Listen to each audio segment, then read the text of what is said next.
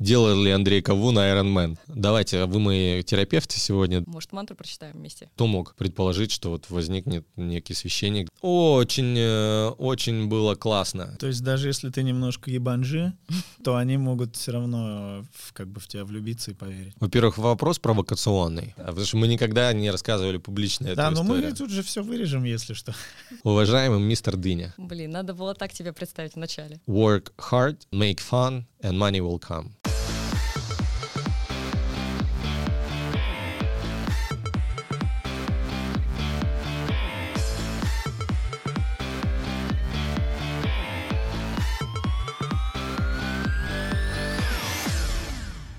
Привет, друзья! Врываемся в этот год с прекрасной новостью. Iron Star запускает свой подкаст. И вести его будет Сергей Макеенков.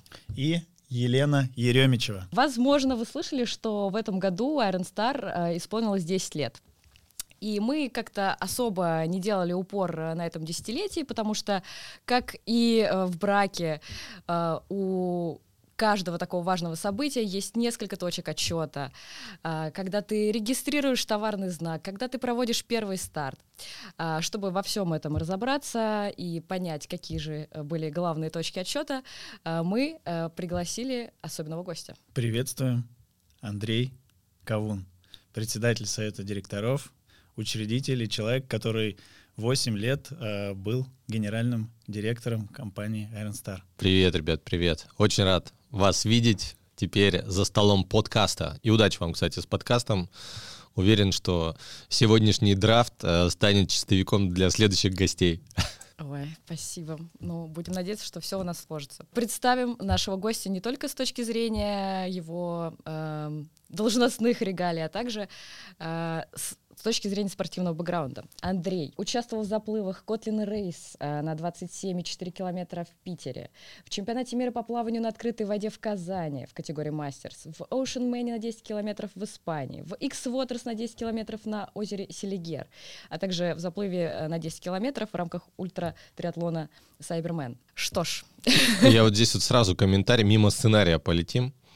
А, Мы как-то общались э, с нашими э, друзьями и партнерами залов суперспорта, и они анализировали там контекстную рекламу, SEO и прочее, и посмотрели, откуда идут лиды. И один лид пришел э, через достаточно популярный запрос, делал ли Андрей Кавун Iron Man. Они прямо эту цепочку размотали.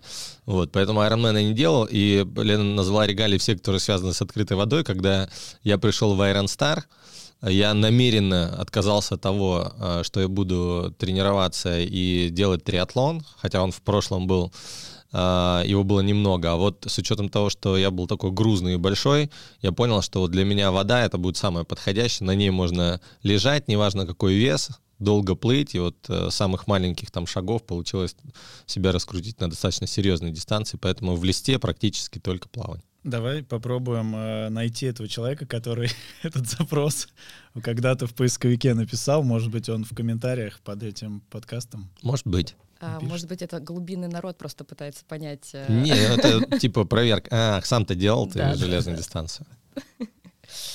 а, ну тогда начнем сначала. А, Расскажи, пожалуйста, как ты вообще пришел в Iron Star? Как эта история закрутилась? Это очень интересная история, которая берет начало в 2015 году. На самом деле э, в моей жизни такие э, витки, э, мы знаем, что каждая система развивается по спирали, вот эти вот спиральные витки, они были связаны с человеком, с которым мы знакомы уже 17 лет, это Олег Самохвалов, он президент компании Iron Star. Когда-то в 2007 году он меня пригласил в авиационное страхование, потом через несколько лет, конкретно через 6 лет, э, я вернулся из Объединенных Арабских Эмиратов, начал э, работать э, в компании Атриспорт управляющим директором. Это стратегический партнер Nike VF Corporation в России в то время. Сейчас уже много чего поменялось. Вот, и как раз, когда я полтора года проработал в той компании, мы встречались в очередной раз с Олегом, я делился какими-то идеями там, о своем проекте. Он меня успешно отговорил от него э, и сказал, что вот мы с ребятами там, через два месяца проводим первый э, старт Iron Star э, с учредителями. Давай, нам нужен человек в команду, который заберет на себя всю там операционку. Вот. И когда я по- погрузился чуть глубже, я понял, что Iron Star это вообще все про меня. Там нужны были компетенции и, там, и в спорте. Я всегда любил спорт, занимался, и в спортивном ритейле, потому что это все, что связано там, с партнерством.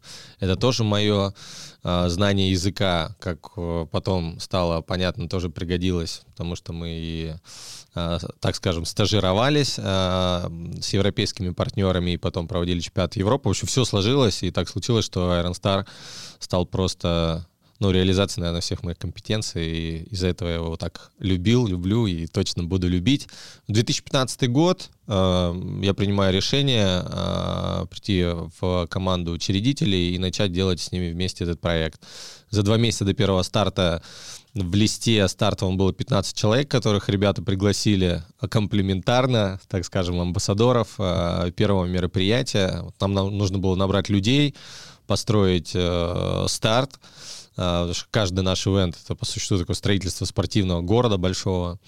Вот, и мы этим начали все вместе заниматься за два месяца до мероприятия. Когда была подготовительная работа уже сделана, через два дня после того, как Олег мне предложил, мы поехали в Сочи на площадку стажироваться с австрийскими э, ребятами, которые проводили Ironman до этого. Три дня мы с утра до ночи э, штурмовали Excel-файлы, э, таблички, графики и все в себя это загружали, проводили аудит трассы. Тогда еще только вот составом учредителей. Нам в тот момент времени помогала очень сильно местная федерация Краснодарская. Все это мы анализировали. Вот и через два месяца случился первый Iron Star, 150 любителей, олимпийская дистанция. А, чемпионат России на олимпийской дистанции вместе с Федерацией триатлона России. Все прошло очень красиво, красочно, громко. А, и нас это очень сильно вдохновило. Начали дальше двигаться. Как потом стало понятно, не все так сладко, красочно и красиво. Да, э, и вот как раз к следующему вопросу, так ты плавно сам перетек, как ты себе представлял э, работу в Iron Star? Ну, даже не в Iron Star, не как в бренде тогда, а в какой-то фантазии учредителей. Фантазия вообще супер подходящее слово. Я с первой такой э, коллизией столкнулся, когда я сидел в своем кабинете э, вот в офисе от Респорта в костюме, как сейчас помню, галстуки, троечка у меня была, и раздается звонок. Это была последняя неделя работы в Атриспорте. Я рисую от руки э, стартовый городок карандашом чтобы ну, было понимание, первый, первый план стартового городка, который попал в известный буклет Айронстара, а дизайнер э, перерисовывал э, вот от руки, он был не в масштабе, там были какие-то квадратики, кубики, дорожки, все это было очень забавно. И раздается звонок, и звонит мне Гриша Кричмара, э, генеральный директор Russia Running, наш партнер по хронометражу и много чему еще остальному. И он говорит, Андрей, Андрей, привет, у меня мало времени, скажи, куда класть ковры?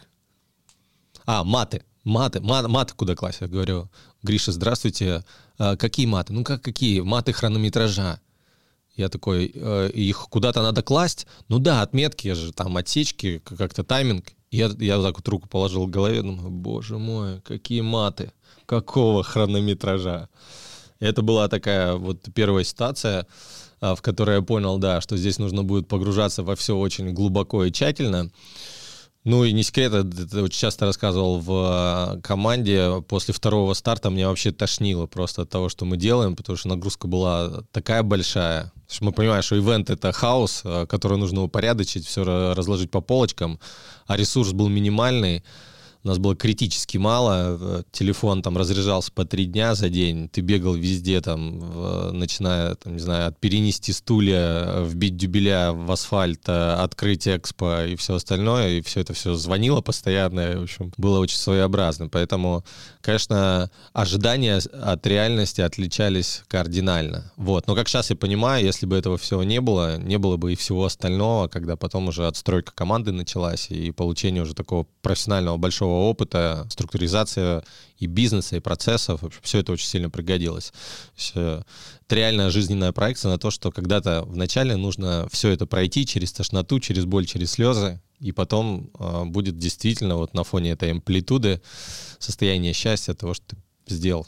Э, раз мы договорились вначале отходить от сценария, да. у меня назрел э, вопрос вне сценария. Я сейчас а, его прочитаю. Да, я сейчас его прочитаю с этого листа. А, как все-таки, э, мне даже самому на самом деле в итоге интересно, вот какое все-таки в начале было представление, вот фантазия какая, как она звучала текстом? ну, у тебя или там у ребят, или у, у вас всех, у нас ну, всех? Не, не, мы всегда идеализируем, то есть ты где-то сидишь на пресс-конференции, да, рассказываешь э, красивым журналам э, какой-то фантастический проект, э, и как все классно, и как все плавают, крутят и бегут, вот, а потом ты понял, что там 99% времени это в поле, там в кроссовках с подгоревшим носом, где-то там нужно поругаться, где-то покричать, вот, где-то вообще не спать, то есть, ну, все совершенно по-другому, да, то есть краси красивые Э, автомобиль в моменте там превратился в гужевую повозку, где действительно нужно вот работать там ручками. И, собственно говоря, вот с этого начинался Iron Star. Да, но фантазию мы не услышали. Ну, вот я говорю, фантазия такая, что ты такой абсолютно идеальный, выглаженный, э, с красиво поставленной речью рассказываешь об успехах компании. Получается, вот. все случилось. В конце концов, фантазия реализовалась. Импульс дошел. Импульс дошел. То есть, да, э, вот эта вот первая, вот эта картинка, к которой мы стремились, она была построена и поставлена абсолютно правильно, да. Ты, кстати, так э, похоже Гришу изобразил, прям как будто он говорил в этот момент. Да, да, да. И ты сейчас фантазию, когда описывал тех лет, я понял, что через 10 лет я прям, ну, ты как будто бы по себе прям рассказываешь. Странно так. Ведь вот уже дошли до чего подкаст делаем. Да. Ты упомянул, что вы начинали с учредителями. Вот как это вообще выглядело? А, мы все э, видим э, вас красивых в смокингах на All Stars, супер успешные мужчины просто с обложек журналов. Как э, это все было в реальности, когда вы сами все своими руками делали на первом старте? Видишь, и для учредителей тоже реализовалась фантазия уже в смокингах на All Stars. Ну как, как? Э, снимали маленькое помещение. Э, Причем э, вот это слово шерили, да, делили его там с другими компаниями, с айтишниками, где на столе на маленьком стояли печеньки, чай, кофе где мы все пили, возвращались в свою маленькую комнатушку и просто целый день там созванивались со всеми подрядчиками для того, чтобы все это организовывать. А, было два человека, кто был непосредственно в, в, в команде среди учредителей, а, Володя Волошин и я, с разными функциями. Вот. А другие учредители на наших общих как бы планерках э, участвовали, э, там разделяли голоса, в чем-то помогали, что-то подсказывали, где-то отвечали за лидогенерацию. У каждого учредителя в начале работы была своя операционная функция она либо связана была с, с, там, с привлечением людей, там, с, с маркетингом, с каким-то функционалом. Даже вот нам общую переговорку нужно где-то найти, чтобы мы там большим составом, шестеркой своей встречались. Это тоже э, ну, на ком-то было. Этим, кстати, Олег занимался всегда. Вот, э, собственно говоря, все это делали. Потом в, в полях, когда было мероприятие, не брезговали, ручками что-то делали. Очень известная история связана с Димой Кулинченко, который с нами работал, когда мы на первом мероприятии я не синхронизировал графики работы э, команды наших рабочих. Их было 6-7 человек, чтобы понимали, вот тогда их было там 6-7 человек.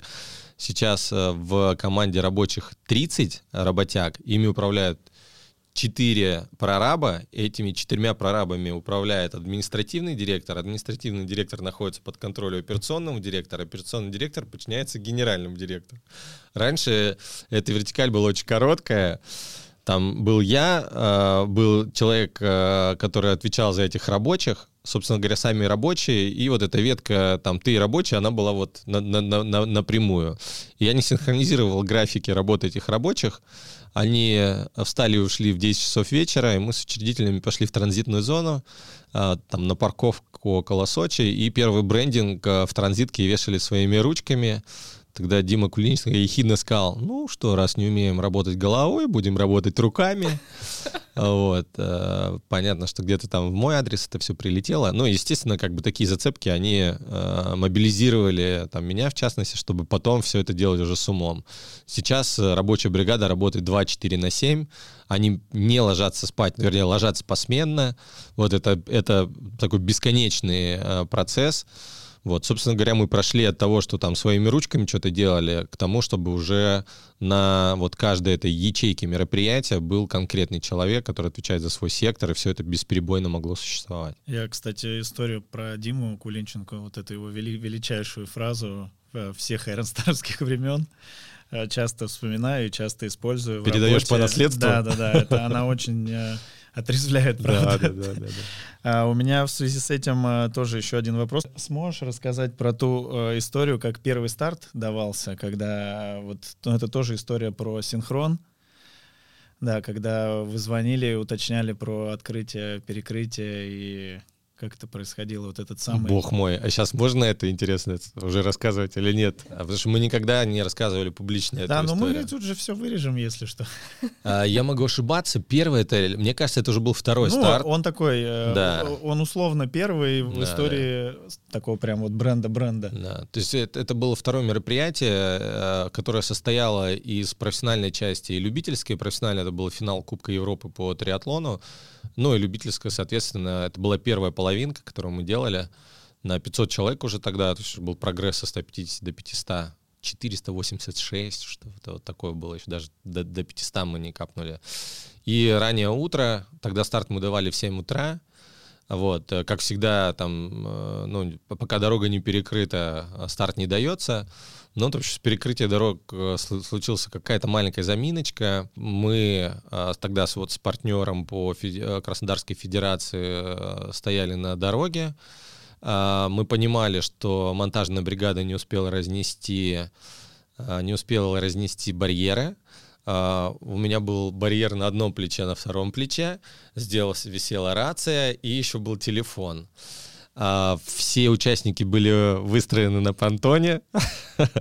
А, тогда Ренат Мустафин отвечал за водный этап, тоже один из учредителей. А, то есть мы там были распределены как тим-лидеры. Олег отвечал за... был тим-лидером бегового этапа, Ренат Мустафин был лидером воды, водного этапа, в общем. И Ренат в рацию говорит, Андрей, а я, ну, у меня функция была рейс-директора как мы потом поняли, э, рейс-директор там европейский, российский — это разные вообще функции, да, у нас рейс-директор — это такой операционный человек. И Ренат Мустафин мне звонил, говорит, Андрей, все, люди э, на понтоне, даем старт. Ну и было понимание, понятие, э, было понимание того, что старт давать нельзя, потому что еще по дороге было непонятно. Ну и сначала я спокойно, нет, еще старт не даем, там, задержим.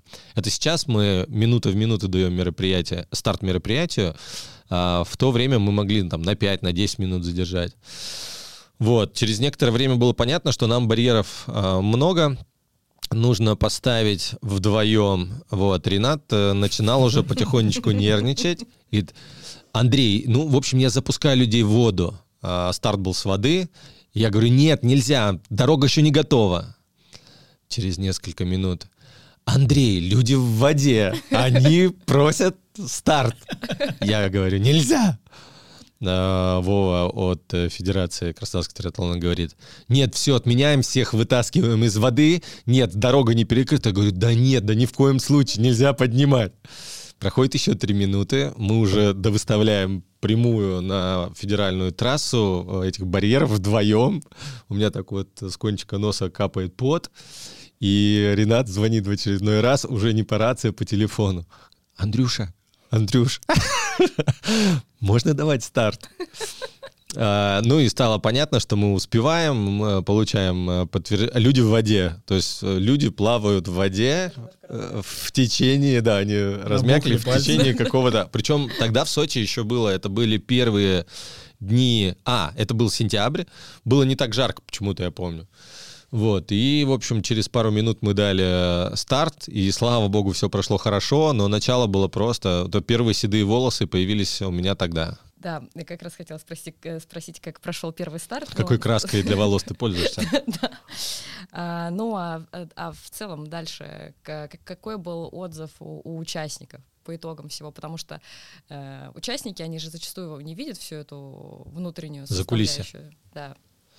Нет, на самом деле, э, как ни странно, отзывы всегда от участников были положительные. Во-первых, тогда на территории России э, вот настолько качественно упакованного старта мы не экономили ни на, ни на, ни, ни на чем-то, мы понимали, ну, вообще, если сделать шаг назад, то есть когда-то я, Ренат и Олег, мы поучаствовали в соревнованиях по триатлону в Абу-Даби, э, и мы увидели, насколько вообще все это красиво. Олег нас с Ренатом вовлек, все было в красных коврах, э, ну, там куча брендинга, э, фантастический персонал, там огром, огромнейшие шатры. То есть это реально был супер классный старт по триатлону. мы на него смотрели как зрители, не как э, организаторы. Вообще никогда не мог представить, что когда-то мы станем организаторами таких мероприятий. Все были топовые звезды. Э, из триатлона меня с некоторыми есть фото фотографии. Вот, все это было очень качественно. И когда я уже пришел как операционный человек, у меня единственная была картинка, как должно выглядеть. Это вот э, проекция 2012 года на 15, что только так. Но в России ничего подобного не происходило. Все равно, как бы мы понимаем, что соревнования там, неважно, по триатлону, по плаванию, там, по бегу, а, а, а, они должны как-то там дебет с кредитом сходиться, то есть люди думают о деньгах, все это очень супер низкомаржинальное.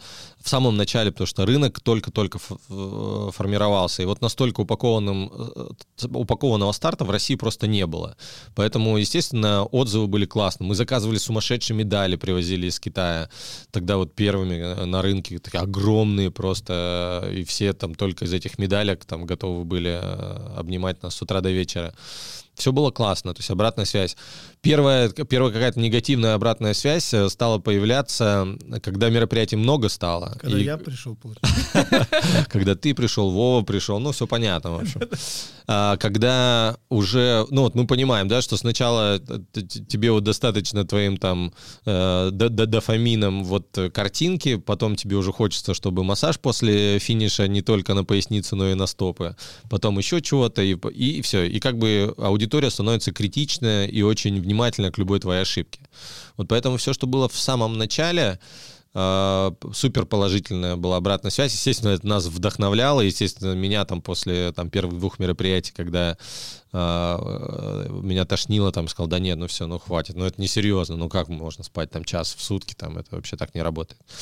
Вот, поэтому все, все вначале было вообще все классно. Потом уже, конечно, на, и это нас закаляло, когда появлялась негативная обратная связь, мы ее очень конструктивно всегда воспринимали, делали работу над ошибками и старались э, сделать лучше и лучше э, вот в каждый последующий раз. Слушай, ну с учетом того, что ты сказал всем организаторам понятную историю про маржинальность и про заработок, да, чтобы не было там ни у кого иллюзии, что э, все, все тут зарабатывают какие-то огромные деньги. Мы все знаем, что один из ключевых факторов успеха — это спонсоры и партнеры, без которых там невозможно провести нормально ни один старт, сделать его таким, как вы увидели его когда-то в Абу-Даби. Вот интересно, как э, эта история была, когда Iron Star еще не был там, достаточно сильным брендом. А как, как вы тогда с этим работали, с партнерами? Ну, я скажу, тоже непросто. Эта функция была в первый год э, на Володе Волошине. То есть мы первые э, наши спонсоры, так мы их назовем, это были партнеры, которые заходили в лучшем случае на бартерной основе. То есть первые коммерческий контракт мы подписали только на второй год. Э, там, с крупной компанией. И э, впредь до сегодняшнего дня вот у нас даже нету партнерства, которое основано только на бартере. У нас всегда есть такая симбиоз бартера и э, физического спонсорского взноса. Вот вначале, естественно, когда аудитория там небольшая, возбудить партнера было сложно. А, потому что там э, такие э, квалифицированные маркетологи считают стоимость контакта, сравнивают с рынком, плюс еще достаточно нишевый вид спорта.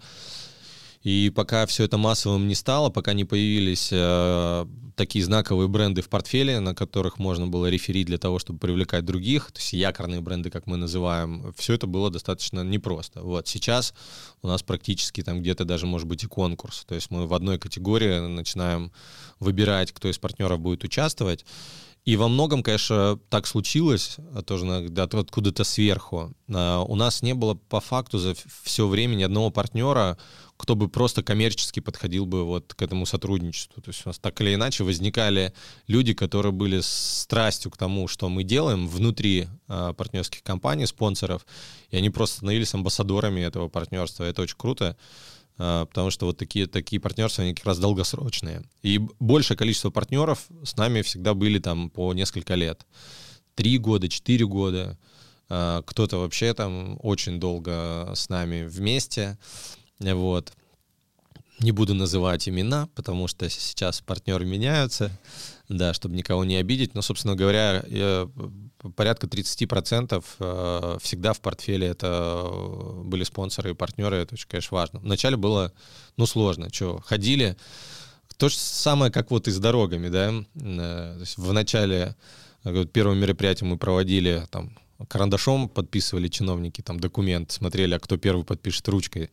А потом в какой-то момент времени, наоборот, регионы уже стали проактивнее себя вести, сказали, вот это мы сами сделаем, это сделаем, это сделаем, когда уже там Iron Star стал в тренде на, на, на рынке, и даже где-то губернатор стали бороться за то, чтобы в свой регион привести этот бренд. И это, это супер вдохновляюще.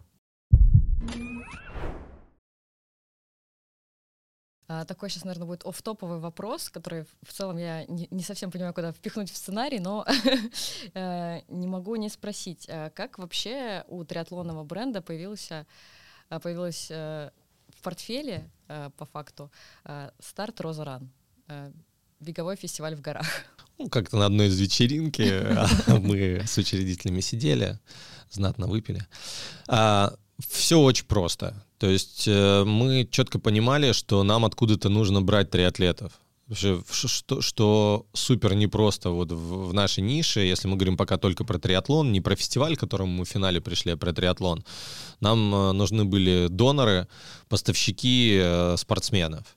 И супер очевидно, что это беговая тусовка, вот, которую легче опылять, если она находится в твоем контуре, то есть в твоей базе не где-то там, да, когда ты начинаешь там другими маркетинговыми инструментами пользоваться, контекст настраивать, там еще чего-то, заставлять эти трафики там приземляться на твою страницу, а важно было, чтобы они были уже внутри. Вот, и, собственно говоря, был фантастический и есть фантастический курорт Роза Хутор, а, так, у, у нас вообще, у бренда Iron Star, мы называем это друзья бренда. Это люди, которые без какой-то абсолютной корысти помогает нам в разных вопросах, а, фонтанирует идеями и так далее. Вот в тот момент времени Юра Колобов выступил таким человеком, который был тесно связан с курортом. У нас была первая идея провести марафон от пальм к елкам, еще раз по федеральной трассе. Мы поняли, что никакую нам федеральную трассу в третий раз в год не дадут перекрыть. Вот, поэтому мы переместились, э, собственно говоря, на курорт начали там бегать, изучать. Это была осень, очень красиво, ну, просто фантастическая красоты курорт, потому что мы всегда Розуран проводили, кроме одного раза в пандемийный год э, весной, и вот э, с следующего года начнется снова Розуран в осень. Мне на самом деле нравится больше осенний формат. Сергей знает, весь этот лес, все в красках, все разными цветами, сухо, никаких лавинных опасностей, никаких рисков, ничего нету. Начали изучать просто мировую практику. А, мы понимали, что количество людей будет маленькое. Опять здесь встает бизнес на, на, на, на первую строчку, что тебе нужно дебет, кредит как-то там свести. Поэтому был придуман формат фестиваля. А, Сергей уже был тогда в, в компании, когда это все происходило. То есть мы после сочинского мероприятия в сентябре поехали в горы, там все это прошли. И за месяц придумали там самые популярные форматы, которые есть. Скомпилировали их и начали достаточно трудно э, все это перекладывать на сайт, на лендинг, который все, все никак не мог случиться, и случился за полтора месяца до мероприятия. То есть мы первую, первый фестиваль Бега Роза Ран начали продавать за полтора месяца. Это был фантастический стресс. Мы набрали 380 человек тогда. Вот. Но э, фестиваль выстрелил, он был супер неординарным, сумасшедшая атмосфера, мы утром занимались спортом, вечером веселились. До сих пор вот в таком формате «Роза» существует. Это очень много откликнулось. А, были выбраны майские праздники для того, чтобы вот позволить э, аудитории находиться без потери там рабочего какого-то времени. Вот. Но так, тогда в «Розе» май действительно был очень низкий сезон. Вот. Сейчас он супер высокий. Все уже не, не нужно никакой рекламы там курорту «Роза Хутор». Вот, поэтому мы снова э, перешли к э, вот той картинке осенней, э, которую мы тогда увидели. Ну и, собственно говоря, вот так вот Роза уже сколько? 10 лет будет в этом году Розе?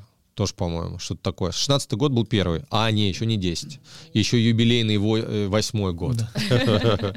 Да, но фантастический, на самом деле, фестиваль. Мы по, факту на нем разминались. Вот Сергей тоже пришел как раз-таки, э, э, вот именно ручками спортивную часть начал дел, делать фестиваля «Розы». И это был реально праздник, как будто бы такой четырехдневный утренник. Он понял, что все, а тут теперь с ивентами все понятно, хотя сам до этого делал уже беговые ивенты. и немножечко плохо подготовился к первому своему опыту в триатлоне в Iron Star, который стал абсолютно отрезляющим. И вот беговое мероприятие триатлонное, не знаю, отличается как там песочница от э, дубайской пустыни, да, то есть ну, все кардинально по процессам, по объемам, по трудозатратам, по, по внимательности, это совершенно разные мероприятия, там бег и триатлон, то есть да, любой, 3x, 5x. Да, там, любой, да. любой моновид, Да. это по сути вот одно, а триатлон это три, три соревнования одновременно. Э, Да, там еще появляется дополнительная атрибутика в виде там велосипедов. Вот. Не буду говорить, что там э, длина там трасс, ну, марафон э, московский проводится одной петлей в 42,2 километра, да, но по факту можно сказать, что в Сочи у нас э, такая же петля есть. Вот, перекрытий чуть меньше, но вот Казань, э, я думаю, что не меньше перекрытий, там, если 100 точек, куда мы ставили тяжелую технику, это, наверное, сопоставимо с тем, что делается в Москве даже. Ты сам начал э, вспоминать, как Сережа начинала работать в компании. А, расскажи, как вы вообще познакомились, ну и ты тоже расскажи, э, что вы подумали друг о друге в тот момент, может быть, э, потом Расскажи в десятый раз. Я изменилось. влюбился. Да. Не, ну, Сергей много раз рассказывал эту историю, и тоже в интервью. Для меня тогда, когда я уже прошел э, своими ручками и ножками два мероприятия, для меня очень важна была как раз вот эта вот закулисная часть, бетоны, разметки, дюбеля в асфальт и там и все остальное. И э, хотелось найти как бы специалиста, который уже и это делал, и готов еще за много что взяться. Потому что в отличие от классического там бизнеса, в финансовой теме, да, когда вы там начинаете маленькой командой, у вас растет там пул клиентов, вы растите команду, и все такое вот такое идет э, очень пр- пропорционально тому, что происходит как бы во фронтальной зоне. Что отличает нас, как э, ивент, э, там, провайдеров для рынка, то есть тебе не важно, мы с самого начала строили города. То есть тебе нужно построить город. Да, ты его наполняешь, там, не знаю, там, 300 участниками. Но город все равно строится как, как будто бы, там, не знаю, на 5000 человек. И тебе этот город нужно было построить минимальным ресурсом, потому что большой ресурс ты не мог позволить. Поэтому первые люди, которых мы искали в команду, как и мы, как и учредители, в каждом из нас было куча функций. Мы их чуть-чуть как-то по логике э, всовывали в каждого из нас, да, для того, чтобы это не разбивалось. И, собственно говоря, когда прошел второе мероприятие вот э, в Олимпийском Сочи, мы искали команду, где там будет плюс три человека, но они будут заменять там плюс 15, плюс 20. Это сейчас уже на каждом пенечке сидит свой человечек со своей специализацией, его контролирует другой человек со э, соответствующей специализацией, и вот команда уже такая сбалансированная. Вот, собственно говоря, Серега с э, опытом в беговых ивентах, который он тоже делал ручками, в любимой Ивантеевке, вот, он пришел, у него были айтишные компетенции, чуть-чуть маркетинг там, э, тогда еще чуть-чуть, тогда еще не назойливый маркетинг жаждался в нем или жиждался. Вот. И, собственно говоря, да, пройдя 500 собеседований со всеми по вертикали, Сергей начал работать э, внутри команды, ему было очень непросто. Чем еще Iron Star? Тем, что мы всегда делаем, когда не делать нельзя. И когда у тебя есть мероприятие, как абсолютно конкретный дедлайн, ты просто супер мобилизированный, да, то есть ты понимаешь, у тебя там через неделю будет проверка того, как ты вообще вот все это время работал тысячами людьми, ну, вначале сотнями, потом тысячами, да, и, естественно, там ты не спишь, ты уходишь с работы поздно, потому что вот у тебя этот дедлайн уже наступил, да, и это, конечно, позволяло нам очень быстро развиваться, э, черпать что-то такое, какой-то сверхресурс в себе, искать какие-то ответы на вопросы, на которые, очевидно, нельзя было найти ответы там в моменте. Ну, Iron Star стал таким трамплином для многих, потому что познавать э, предмет, э, вот этот бизнес, вот мы прям делали это в моменте. И Серега очень быстро на эти рельсы встал, начали набирать новых людей, вот. Ну и, собственно говоря, вот сейчас команда уже сколько там, 20, наверное, 25 человек. Это постоянные э, ребята. Около 40 тим-лидеров приезжают на каждое мероприятие. Вот. э, Ну и, собственно говоря, там про волонтерский корпус молчу. Кстати, с волонтерами тоже, мне кажется, стало проще. Э, Это вот, вот как со спонсорами, да. Сначала тебя никто не знал. Чтобы вы понимали, первое мероприятие волонтерам платили деньги. Ну, понятно, что они сейчас для компании стоят там достаточно больших денег, потому что экипировать их, там где-то доставить, логистика, питание там и прочее. Но раньше физически на первом мероприятии платили деньги, что абсолютно убивает волонтерские институты, неправильно. Но по-другому было просто не вовлечь. Что, кто это, какой там Iron Star, что это вообще такое. Вот. Ну, собственно говоря, эволюционировали, да, с Божьей помощью. Вот с тех пор и Сергей и Вова вместе с нами. А Вова? Вова, расскажи, как Вова появился. Вот с Вовой вообще была удивительная история. Вову привел в компанию Сережи. У нас все время там мышка за жучку, жучка за бабушку, там дедушку, репка потянулась. С Вовой познакомился на мероприятии в Казани. Мы сидели за общим столом, он был в два раза больше, чем тот, за которым мы сидим. И, э, как всегда, там это у нас были предстартовые планерки. Мы высаживались там в среднем за 4 дня, и в 4 дня штурмовали уже с учетом того, что что-то поменялось. И сидел за столом худенький, черный, как смоль просто, человечек. Вот. И Сергей говорит, вот представляет, э, Володя Шейкин будет у нас тим-лидером э, транзитной зоны. Э, и он такой прямо смуглый-смуглый, вот просто как все лето просто на огороде стоял, не выходя там. Ну и что-то как-то мы обмолвились там пару... То есть он не создавал впечатления вот настолько как бы глубокого, там, организованного. То есть, ну, просто вот мы там тим-лидеры. Ребята, любящие спорт. На минуточку он уже был тогда мастером спорта по триатлону. Он уже участвовал, казалось, в фина... Э, этап Кубка. Этап Кубка же Европы, да, был в 2015 э, году, то есть спортсмен с очень хорошими результатами, вот, как оказалось потом с организаторскими способностями. Вот такое был мимолетное какое-то знакомство. Он фантастически себя показал там в транзитной зоне, как тим-лидер транзитной зоны. И шаг за шагом. Вова как раз тот человек, который вот от тим-лидера прошел всю вертикаль до генерального директора. Вот. И, ну, я не не раскрою каких-то секретов, у нас были времена очень сложные и с Сергеем, и с Вовой, когда у нас искрило, просто достаточно было там что-то подбросить там, и все, и вспыхнули. В какой-то момент времени мы еле-еле остались вместе, но этот путь мы прошли и стали крепче, и начали относиться друг к другу вообще совершенно другим пониманием. И вот сейчас парни просто на, на плечах которых держится вся операционная работа компании. Да, вот ты про такие вехи как бы сказал, да, что вот, ну и в нашем э, каком-то там рабоче-личном э, э, общении были вехи, и вот в рамках компании интересно, как, как ты это ощущал, то есть ощущались ли как-то четко конкретные какие-то рэперные точки, что ты можешь вспомнить, так, здесь мы перешагнули, здесь мы перешагнули, здесь мы перешагнули, или это вот все, ну, такое просто плавное развитие, и ты 10 лет назад мечтал э, проводить э, конференции, таким холеным быть, а в итоге ты уже просто здесь, и все. И, и ты такой. Проснулся. Да, да, проснулся, моргнул, и ты уже через 10 лет. Мне кажется, вот эта выбранная стратегия, когда мы каждый год э, открывали для себя какую-то новую локацию, она нам позволила достаточно органически развиваться. И я, наверное, больше скажу, что это было плавно, нежели это было вот с какими-то такими там, а вот сегодня мы там два мероприятия делаем, а следующий год 10. Если бы вот так было, то, наверное, где-то там клинануло. Вот, но по факту каждый год присоединяя там новую локацию, развиваясь, там, э, находя новых людей, мы как-то вот медленно по этой спирали раскручивали. Сейчас, когда портфель наполнен внутри сезона, есть амбиции э, выходить за пределы России, тоже эта работа, как ты знаешь, там ведется. Вот. Э, как-то удлинять сезон за счет, может быть, зимних мероприятий и так далее. То есть для меня в принципе, все было достаточно постепенно. Понятно, что э, мы вот наполнялись этой мощью достаточно быстро, но не так, что вот прямо там вот что, что-то происходило очень... Естественно, что я очень сильно расстраивался, когда там какое-то разочарование в людях было, которых э, мы нанимали, я в частности нанимал и верил на работу. Самые большие разочарования с этим связаны.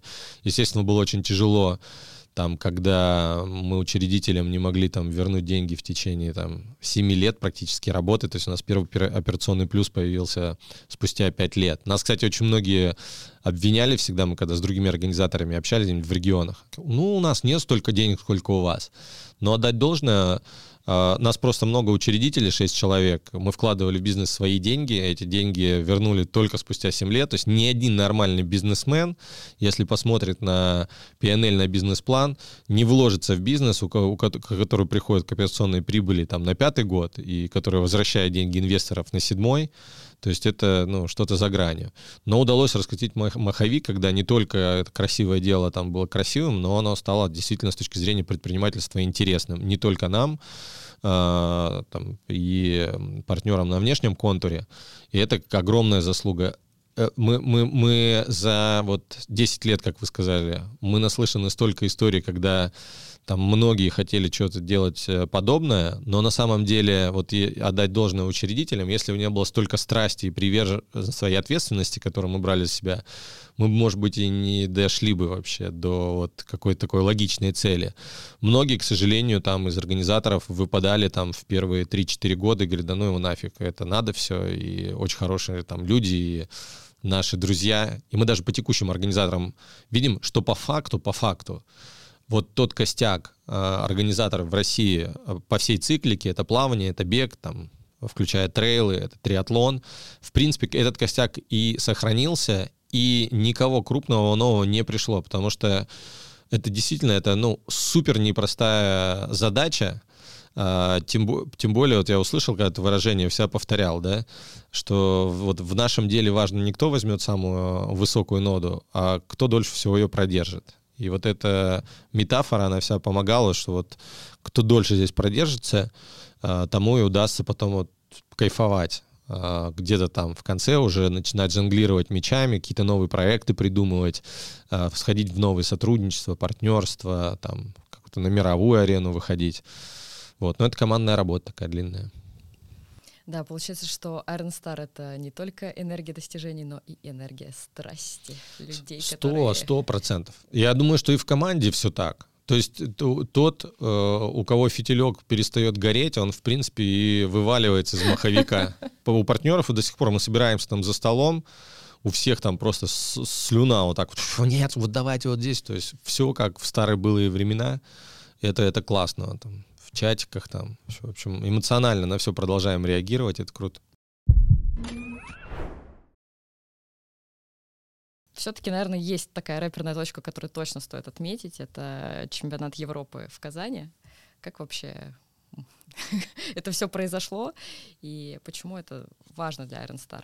Ну, это такая маленькая мечта была, наверное, чтобы что-то такое большое сделать. И мы всегда об этом говорили внутри наших там страт-сессий, там чемпионаты мира, чемпионаты Европы.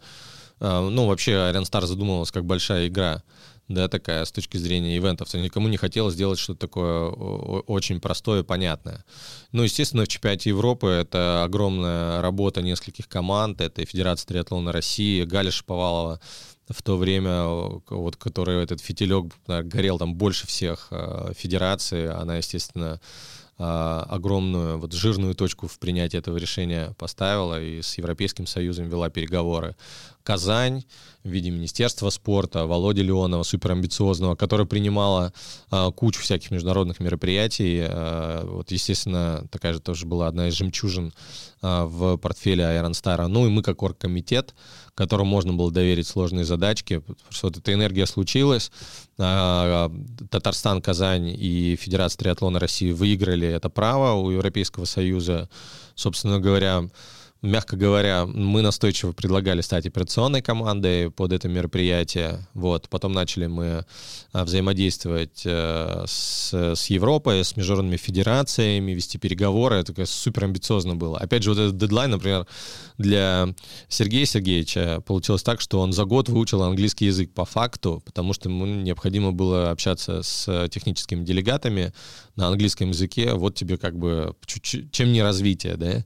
Суперская вообще растяжка, как мы это называем там в психотерапии, чуть, которая чуть, чуть, чуть фитиль не затушил. Вот. Пришлось а, потом фитиль разжигать. Да, и слушайте, ну, колоссальный опыт, очень круто. И ты всегда, когда ты касаешься вот чего-то такого... Ну, у меня вообще с самого детства мне всегда хотелось э, там и работать, и творить за пределами там Российской Федерации, да, каким-то быть таким международным человеком глобальным. И тут мы посредством нашего дела, дотронулись до чемпионата Европы. И, к слову сказать, нескромно вот этими большими усилиями Федерации триатлона России, Минспорта Татарстана, а, Iron Star провели мероприятие и стали первыми среди 250 мероприятий с европейским статусом в том году. Вот. И мы, конечно, супер были горды.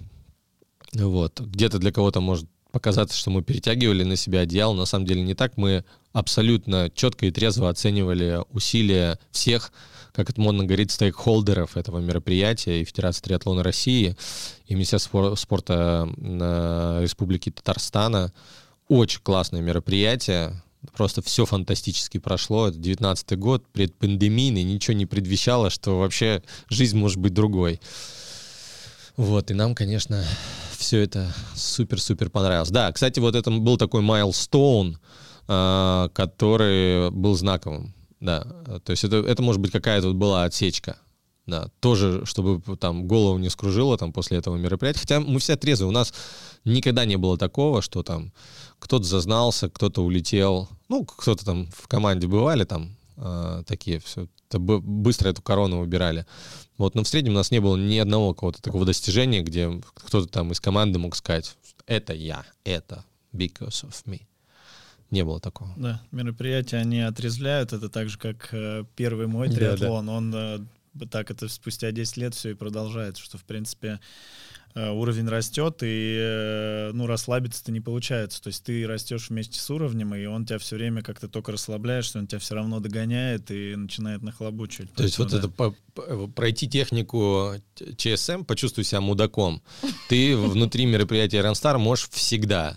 То есть у тебя как только, если корона где-то там начнет появляться на твоей голове, то обязательно следующее мероприятие тебе, к тебе развернется в каком-то секторе попой, и ты поймешь, ты еще пока никто. Потому что, конечно, мероприятия вот такие, которые проводятся э, в живой инфраструктуре, это всегда какая-то новая материя. То есть предугадать все очень сложно. И да, ну, в общем, да, это не строительство там какого-то автомобиля, где там уже все, каждая гаечка понятна, у тебя всегда какие-то новые обстоятельства, которые тебя отрезляют и не дают тебе вот там Филиппом Киркоровым стать.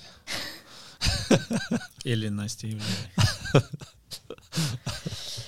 Раз уж затронули Казань, для многих Казань — это один из любимых стартов был такой самый э, картиночный, как наши фотографы говорят. А, почему мы перестали там проводить э, соревнования и будем ли, может быть, в будущем когда-то туда возвращаться? Организация мероприятия Renstar — это всегда две стороны. Это наша сторона э, организационного комитета и сторона принимающая. Это администрация города, это республика, регион. И мы там заметили, что все равно возникает там в регионе определенная усталость, где-то уже не хочется решать проблемы, это перекрытие, там куча претензий там где-то от города, от людей, от граждан, какие-то возникают финансовые вопросы и так далее. Мы, мы фантастически благодарны э, Татарстану, Казани в частности. Мы прошли очень длинный путь. По факту э, Казань должна была быть первой локацией проведения Iron Star, но так случилось, что Сочи чуть замедлили там с Казанью. Казань поддержала нас, это было очень классное партнерство. Но возникла определенная усталость, где-то там, может быть, нежелание а, сотрудничать дальше. А нам очень важно, чтобы вот этот фитилек, он и у принимающей стороны был. Он погас, вот, и поэтому мы как бы расстались. А, Еще раз, мы очень благодарны региону и э, министру спорта Володе Леонову, и лично президенту Миниханову за вот э, все это сотрудничество. Если когда-то вдруг э, в регионе, в Татарстане, в Казани возникнет снова желание или этот фитилек загорится с новой яркостью, мы с удовольствием сядем за стол переговоров, пообщаемся и, ну, уверен, проведем мероприятие на более высоком уровне.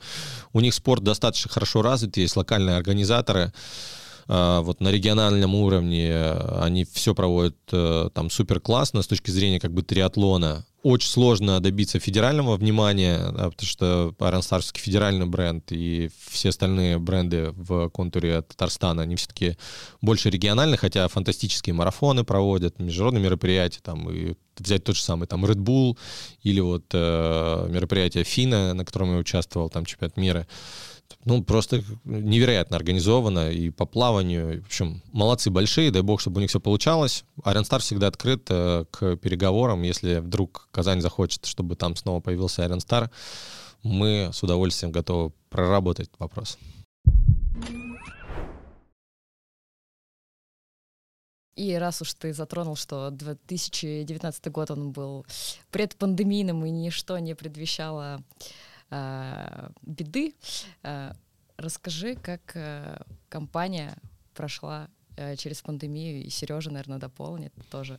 Сережа тоже. Сережа тоже. Ну, мы охренели, ну что, просто это была какая-то катастрофа для нас. То есть мы как раз попали с точки зрения ограничений, мы были первыми, кого закрывали. Мы, а, массовые, вот, мы, а, б, ивенты, а, ну, в общем, мы все, что там, типа, аутсайд находится, короче, мы по всем факторам просто нас там расстреляли.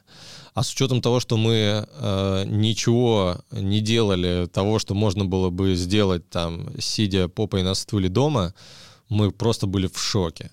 Просто в шоке. При этом, при всем, ну, нужно понимать, что все наши процессы, они начинаются там за 9 месяцев, то есть все закупки, там, медали, заказы, то есть ты деньги тратить начинаешь там за 9 месяцев до мероприятия. То есть ты мы к моменту пандемии, это был март месяц, мы уже к сезону были готовы. То есть у нас с точки зрения кэшфло мы денег уже потратили очень нормально там, да, и вот э, на руках там команда 20 человек, и что-то нужно с этим совсем делать. Вот. Понятно, что потом через неделю уже понятно было, что расстраиваться э, нет смысла никакого, надо что-то придумывать. Вот. И, естественно, мы...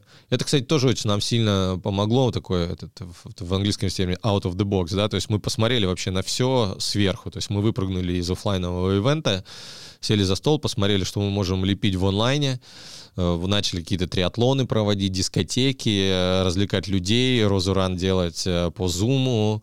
Мы очень много работали над тем, чтобы как-то попробовать зайти в новые ниши, поработать с новыми сегментами, с дорогими клиентами, организовывать нишевые мероприятия для них. В общем, у нас брейнстормов было миллион. Мы научились делать конференции в Zoom, в комнатках э, достаточно эффективно, разбивая команды.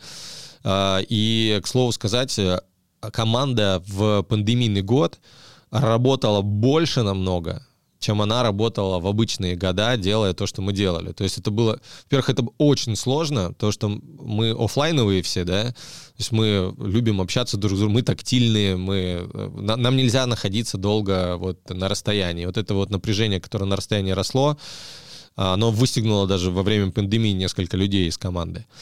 Вот. Но, к слову сказать, все труды были э, не зря, и я помню, как мы хватались просто за каждый шанс. Это тоже, кстати, очень важно. То есть, э, ну, чтобы было понимание, а, губернатор Калининградской области, а, это было 8 июня, и ко мне вернулась министр спорта а, Калининградской области, сказал, Андрей, как бы сори, никакого мероприятия в Калининграде в августе не пройдет, все, последние бюджеты зарезали, все, Айронстар под нож, как бы все.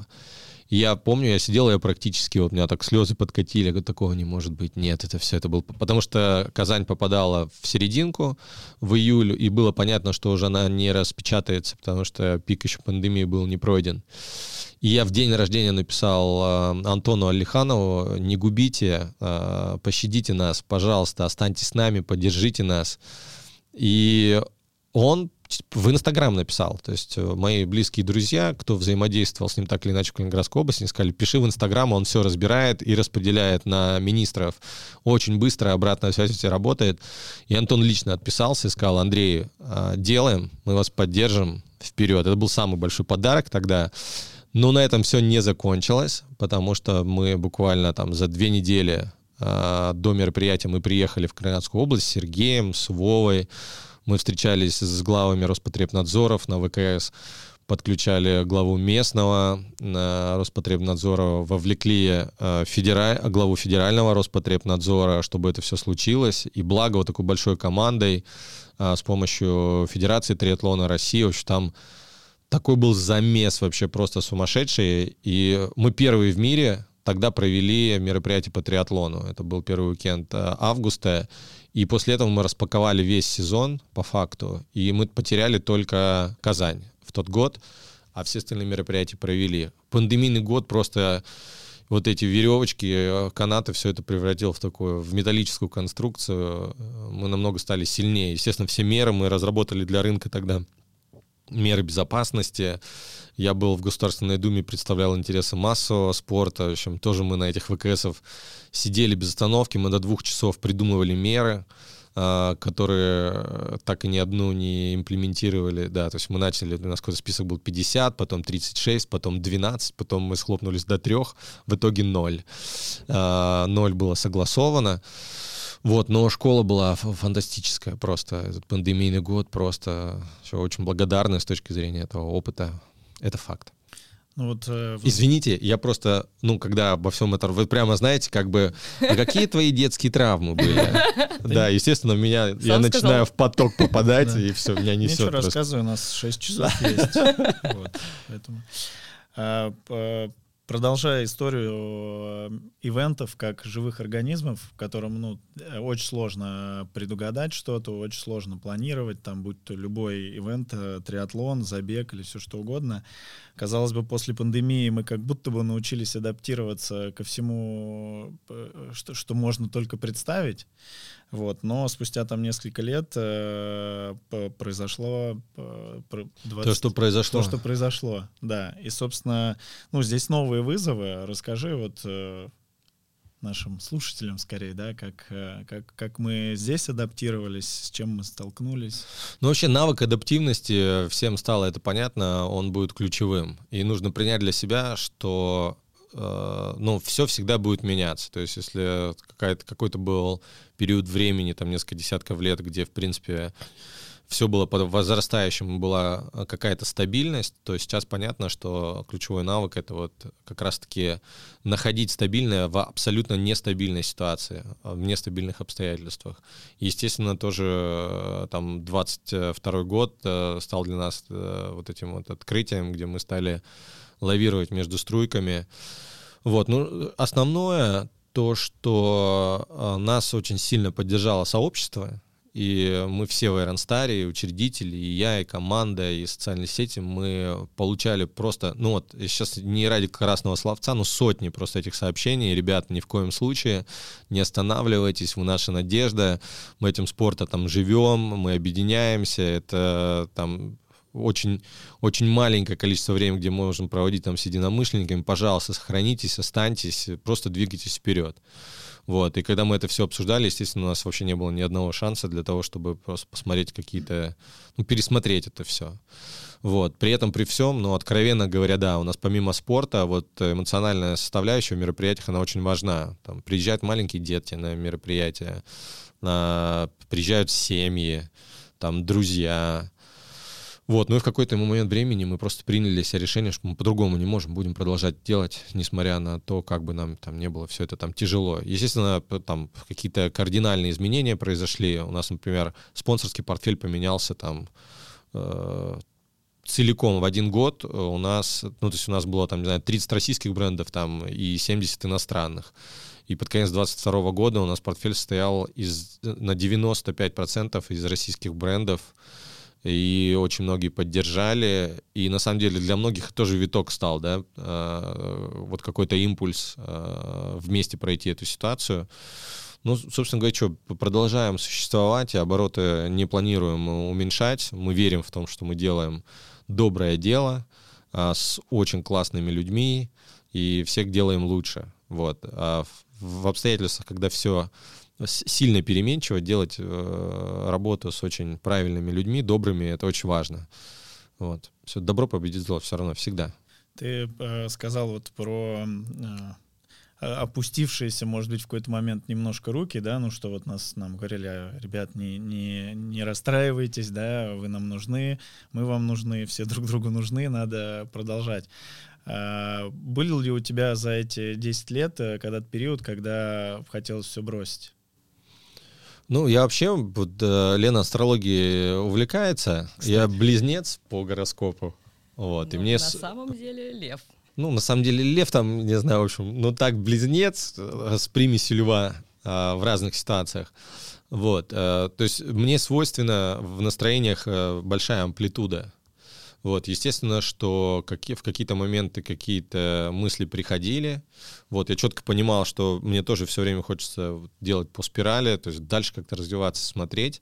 Вот, но в целом, вот так, чтобы руки опустились, потому что э, любого человека развивает ответственность. Вот есть люди, которые принимают ответственность на себя, есть кто не принимает. Кто принимает, он все равно находится уже в своего рода в такой петле, да, то есть ты либо должен отстроить все так, чтобы ты перешел на новый уровень ответственности, либо ты внутри находишься. По факту всегда ответственность, она заставляла не опускать какие-то руки.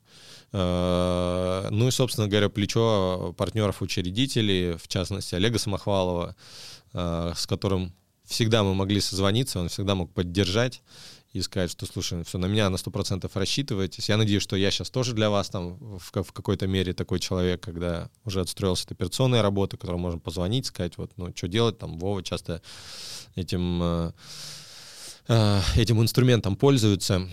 Вот, поэтому, когда есть вообще классная команда, это, это все это переживается гораздо проще. То есть есть какие-то единомышленники, э, я считаю, что, ну, почему по-другому, я пришел к выводу за последний год точно, что по-другому вообще быть не может.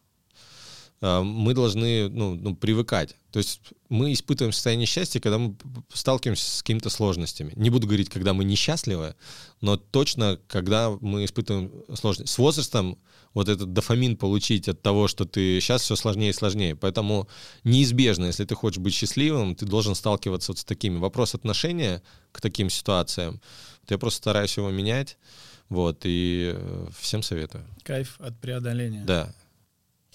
А, да, и ты уже в, в целом сказал много таких а, нативных советов, а, но а, вот век черных э, лебедей э, есть ли вообще смысл сейчас начинать э, новый бизнес? И если есть, то как его развивать, на что опираться? Да всегда вообще есть смысл начинать что-то новое делать. Просто где-то, может быть, к какому-то анализу подходить э, скрупулезнее, э, на тренды смотреть.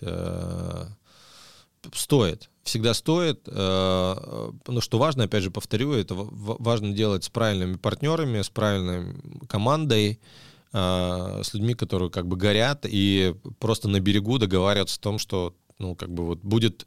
Вообще очень важно предусматривать все сценарии. И сценарии вот э, развода там, там в бизнесе, увольнения там сотрудника команды, об этом нужно говорить на берегу. Чем честнее это все обговаривать в самом начале, тем легче вообще проходят все этапы. Потому что, как правило, все беды от того, что у людей там неправильные ожидания там, от бизнеса, от того, там, через какое время он может там окупиться, а, через какие вещи мы там готовы проходить вместе, где красные линии, красные эти флажки. То есть все это на берегу э, обговаривать, то, конечно, нужно делать. Но когда? Что? Нас говорит, в году есть только два дня, э, в которых ничего не случится. Это вчера и завтра. Вот. А если это сегодня, то надо делать просто и все. Андрей, великолепные слова. Как, как вот каждый раз тебя слушаю, как бальзам просто. А, Вазелин? Да, ну да, естественно. А, как и у любого, наверное, человека, ну или у многих людей есть э, второй день рождения, да, там связанный с какими-то да. важными событиями. У Эрн Стара, э, ну это в хорошем смысле второй день рождения, это, наверное, проведение старта в Сочи, ну, я сейчас говорю о первом дне рождения, это когда операционная команда, в принципе, образовалась, да, э, бренд. Второй день рождения — это когда мы фактически начали старты проводить. Собственно, это случилось в Сочи. И вот э, в 2024 году в Сочи будет проводиться старт э, в десятый раз. То есть, э, точнее, даже нет, в десятый год, но там примерно в двадцатый раз. Вот. Может быть, в тридцатый даже, да? Да. Ну, в общем, да. Ну, да, потому что мы раньше проводили в Сочи, два тех, раза в год. Знает, два раза в год, да, в мае и в конце мая и и осенью. А, вот как ты думаешь, что за эти 10 лет э, в Сочи изменилось? Ну, есть э, цифры, которые не обмануть. Да? Первое мероприятие в начале июня 2015 года 150 любителей. А, в этом году а, мы перешагнули по всем форматам отметку в 6 тысяч. Э, человека стартов, как мы их называем. Э, вот, э, и это супер существенно. То есть э, Сочи, закрытие сезона, фестиваль, кстати, это тоже продукт пандемии. Э, из-за того, что нам, мы вынуждены были схлопнуть и весеннее и осеннее мероприятие вместе, для того, чтобы не потерять трафик форматы, родился вот такой грандиозный фестиваль. Мне кажется, для закрытия сезона это очень, очень здорово, и он будет процветать. И вот в этом смысле Сочи это уже не просто какое-то мероприятие, но, во-первых, это как минимум а, крупнейшее в Европе, не побоюсь этого слова, мероприятие с точки зрения трафика в, в нашей нише. То есть этот фестиваль набирает сейчас больше всего людей. А, были мероприятия, которые там чемпионат мира Э, по триатлону, это же фестивальный формат, который там достигал что-то 9-10 тысяч, но если э, взять сейчас уже мероприятие, то вот это мероприятие, оно самое-самое массовое. Естественно, там мероприятие, которое структуру, э, инфраструктуру поменяло, естественно, что все на это мероприятие пытаются приехать и попасть, это такой вот уже лид-магнит, как это модно в маркетинге называть, то есть само мероприятие стало брендом да, то есть не просто на Iron люди едут, а едут там на Iron Сочи или Iron Сириус, как э, мы это сейчас называем с нашим партнером по инфраструктуре. Вот, надеюсь, что только это мероприятие будет процветать, там еще есть э, возможность для повышения емкости, и очень хочется, чтобы несмотря на все сложности, э, партнеры из администрации города, региона, они шли к нам навстречу, потому что реально мы делаем супер крутое дело все вместе, вот собирая под одним зонтиком столько людей в один уикенд. Да, лучшая железная дистанция в Европе. Yes, it Или is. в мире? Yes, it is. Да. А ты сказал про Сириус. Э, как считаешь, есть ли э, какие-то, ну, очевидно, что есть, да, но твой взгляд, э, как, как может поменяться Iron Star в Сочи, в Сириусе, в Краснодарском крае с, с появлением вот федеральной территории, да, в, в, как партнера? Вы сами того не заметили, но здесь э, перехлестывается как раз вопрос про новое, а, вот в таких обстоятельствах. И вот мне кажется, что все, что с федеральной территории Сириуса происходит, там же новая команда у руля находится. естественно, когда ты делаешь, начинаешь что-то новое, у тебя уровень энергии другой. Ну, в положительном смысле. И мне кажется, вот та команда, которая стоит у руля, во-первых, они вовлечены в это очень сильно. Они сами участники мероприятий. И мне очень хочется верить, что этой энергии хватит надолго, и мы вместе сможем поменять фестиваль еще в более лучшую сторону. Как минимум, там, сохранить и приумножить, если что-то там не произойдет. То есть совместными усилиями, мы вот уже раньше это пробовали, мы там детей Сириуса вовлекали системно в наши забеги, организовывали вместе с федеральной территорией, там, Star Kids в течение всего лета. Э, какая-то благотворительная ветка там в этом присутствует. Э, в общем, я надеюсь, что вот все эти треки, которые с Сириусом мы наметили, они будут развиваться, у всех хватит энергии, вот, у команды сил, несмотря на то, что времена там непростые, все меняется, в общем, что мы сможем добиться качественно другого результата вместе. Я так считаю, что мы идеально подвели итог гранд-финалом э, в Сочи, итог э, вопросов про работу. Угу. Вот. И э, мы с Леной сейчас переступим к блоку личных вопросов. И здесь, ну, моя одна из любимых моих тем, ты много сегодня Это говорил. та, про которую я да, подумал сейчас? Ой-ой-ой. Да. Это твои другие любимые виды спорта до плавания и возможного триатлона — это фитнес и танцы? Не, и фитнес, и танцы, и, и даже едино... танцы вот были инкорпорированы в розу а, когда-то, да, и единоборство, и да, много было всяких видов спорта. Ну, в общем, э, сейчас я могу сказать, что в принципе я только бегаю и плаваю, э, по факту, из, из спортивного. Мне почему-то где-то на горизонте там большой теннис еще э, маячит, мне хочется вот как-то еще, может быть, попробовать этим заниматься. Вот, ну а там видно будет. А, у меня э, вообще, я не знаю, хорошо, что у нас есть видеоформат, может быть, мы даже покажем эту фотографию, если она вообще существует, может, мне это приснилось. Я почему-то часто, у меня перед глазами всплывает э, вот эта фотография, когда я э, не то чтобы о тебе вспоминаю. Продолжаем Нет, э, но трек фантазии. И это почему-то у меня так э, как-то в голове засело крепко. Вот когда ты, ну, мы еще тогда только начинали общаться, ты рассказывал вот эти истории там про фитнес и как это, как это у мужчин называется? Это же не фитнес, не фитнес же бикини. Men's physique. Men's physique. Почти. И да, и когда Э, ты Мужской, мужской фитнес-бикини. И когда ты показывал фотографию, когда ты готовился усиленно, да, активно, и когда ты снимаешь так как-то вот отсюда сверху, и у тебя кубики, Да. настолько все было высохшее, что у тебя вот эти кубики, это просто как Да. горы э, розы Да, футер в- стиральная, в сентябре. стиральная доска. Да, да, да, да. Было дело. Не знаю, можем мы такое вставить в этот? Первый раз, первый раз я тогда э, увидел свой пресс в таком формате после детства, наверное, да. Это была интересная работа. Я проходил э, тренинги личностного роста, и там есть модуль такой, когда ты вспоминаешь какие-то детские желания свои, которые не реализовал. Но вообще э, очень важно себе честно признаться, вот когда ты там был там 10-летним мальчиком или девочкой, и у тебя были какие-то мечты, насколько ты взрослый, честно а, вот несешь эти мечты э, детские в жизнь, реализовываешь их, вообще обманываешь ты этого ребенка или нет. Я на каком-то когда подъеме находился, мне было очень сложно что-то вспомнить. Вроде бы все как бы как я хотел, да, вот жизнь складывается таким образом, все.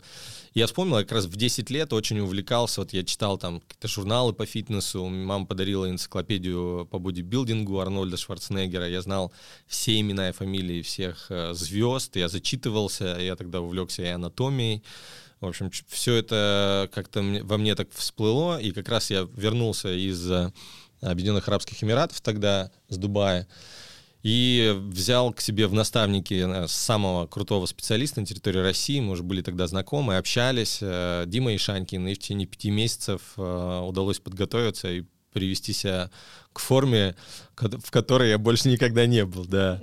То есть это была, ну, действительно очень сложная работа. Я очень устал от всего вот этого. Все эти потом сушки, ушки, мушки, они так меня... Это были первые соревнования, организованные в России по Men's Physique, пляжному бодибилдингу, тогда его называли. Да, в общем, собственно говоря, после этого я там уже снова в циклику вернулся. Вот, что-то пробежал там свой марафон первый московский, а потом ушел в плавание. Собственно говоря, эти же мышцы мне в плавании сначала очень сильно мешались, потому что совершенно разная структура там волокна, там это короткие волокна, в циклике это длинные. То есть я мог проплыть там 150-200 метров и был залит кровью уже как, этот, как, как скала. Ну, собственно говоря, потом вот в течение там 5-7 лет расплавался, и там вот до 27 километров получилось поплавать. В следующем году, кстати, тоже будет интересный Ренат вовлек. Мы плывем пролив Бонифаций, а, Корсика, Сардиния, из Франции, Италию. 15 километров. Вот я уже с 19 года так долго не плавал. Вот, будет, мне кажется, прикольно. Расскажи тогда про свой первый опыт триатлона. Сам подвел к этому. Очень, э, очень было классно. Это был одиннадцатый год. Олег Самохвалов нам с Ренатом э, предложил э, поучаствовать в первом соревновании там в Абу-Даби. Мы были тогда прям брокерами-брокерами. Я, кстати, ходил там в спортзал периодически. Ренат вообще э, спортом не занимался. Вот Ренат возглавлял э, офис Малакута в Дубае. Я был э, директором по авиации, управляющим директором. Вот, и буквально за три месяца нам эта весточка прилетела, и мы начали что-то делать сами, как бы не было никогда каких-то коучей, тренеров, как сейчас. Вот, э, где-то мы на каком-то просто тренажере, велотренажере крутили, чуть-чуть бегали. Я за неделю до мероприятия научился без остановки плавать 750 метров. За неделю. Дышать, чтобы можно было проплыть 750 метров. Так- Там были такие нестандартные форматы. Что-то 750, э, 40 и 5 была дистанция. Вот. А через год уже было там полтора, 100 и 10. Собственно говоря, вот мы поучаствовали. Я тогда еще на самом первом мероприятии Рената выиграл. На втором он уже привез мне там 10 минут. А сейчас он просто упоротый триатлет, который круглыми сутками занимается триатлоном. А, Своя школа в Эмиратах. А, Вот хочет покорить железную дистанцию в Москве, которую мы анонсировали буквально вчера вот, с новым рекордом. Вот. Ну, Олег, собственно говоря, нас тогда очень сильно вдохновил. А, И Олег и Ренат там тоже все, ультра во всем, чем то- только нельзя в спорте, там и пустыни, и заплывы, и э, триатлоны, все это было. А, Опять же, повторюсь, что никогда не думал, что в 2011-2012 году, что я вообще буду иметь какое-то отношение к тому, чтобы организовывать то же самое. Ты сказал, что мы анонсировали вчера, придется сегодня выпустить подкаст, получается. Ну, нельзя не делать. Да.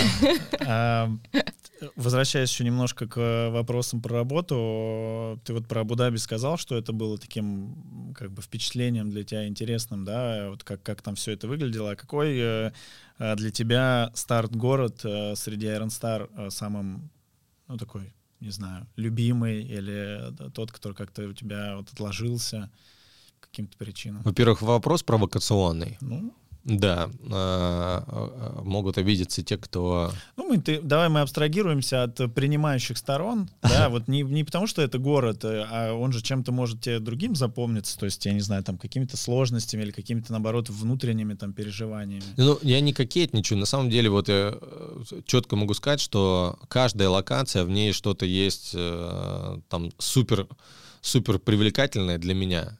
Вот я помню, как мы там поехали, мы искали ближний старт э, к Питеру или к Москве, да, и, и э, вот узнали там о Завидово, сначала приехали там в соседний курорт, потом направили нас в Завидово. Я когда вышел в Завидово, я просто посмотрел на эти красоты, я сказал, елки-палки, что же это за красота такая, не песучая, так не может быть вообще.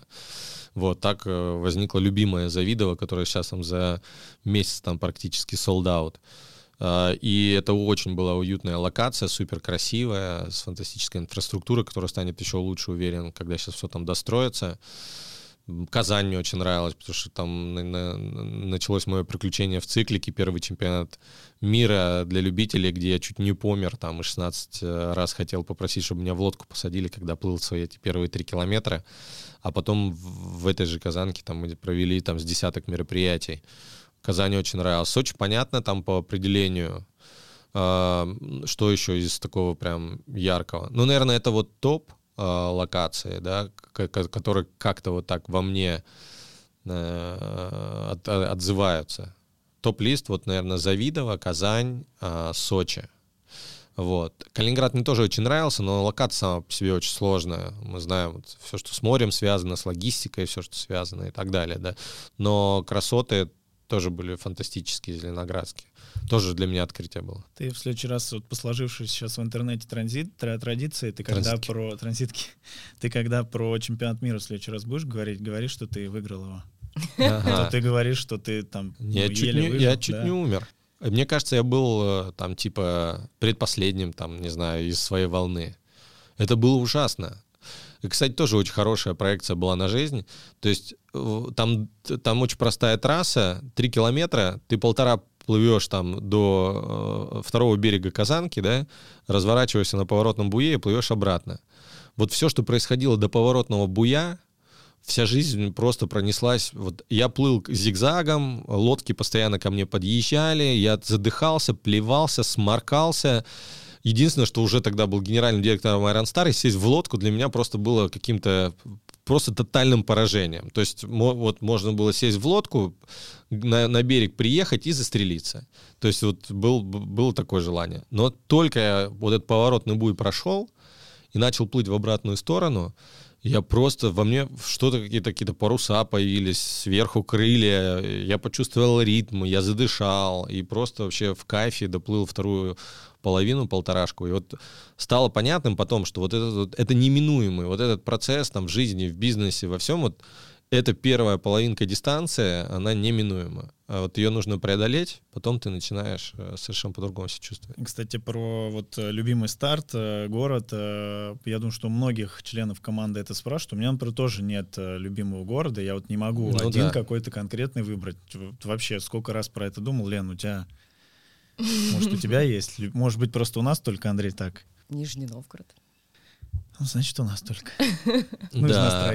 Ну, мне сложно, э, потому что судить, уже Нижний Новгород операционно возник после того, э, как э, Вова возглавил команду. Я уверен, что там круто. Я супер уверен, что и в Тюмени будет фантастически. Я уверен, что Екатеринбург наберет потенциал к тому, чтобы быть вообще максимально крутым. То есть все новые открытые локации, уверен, будут развиваться. Есть там еще у нас уже а, в нашем сундучке но еще одни сюрпризы, там всякие разные. Вот уверен, что все, все новое, то, что будет появляться, оно уже, во-первых, ну, происходит с точки, где команда набрала максимальный операционный потенциал, то есть уже плохо делать э, не, не может просто, да. Понятно, что каждый первый раз, каждая новая локация — это всегда тест-драйв, да, ты, ну, просто такая специфика мероприятия. Нельзя предусмотреть все, что все живое. Да, то есть вот даже в той же самой Казани, я никак не забуду, как мы просто сидели, как священник, э, который хотел провести по нашим, по, по дорогам вот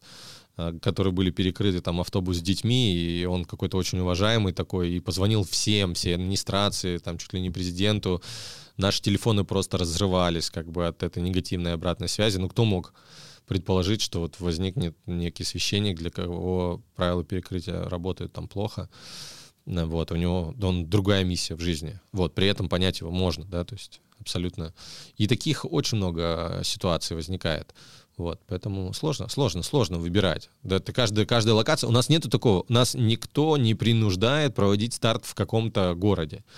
Мы каждый раз, когда вот высаживаемся в новой локации, мы вот встаем, думаем, блин, ну да, это вот, это все, это вот под Iron Star, это все, это, этот берег, это набережная, блин, а здесь мы полетим, здесь у нас вот так вот Экспо будет. То есть каждый город, мы в него сначала влюбляемся, потом проводим там мероприятия.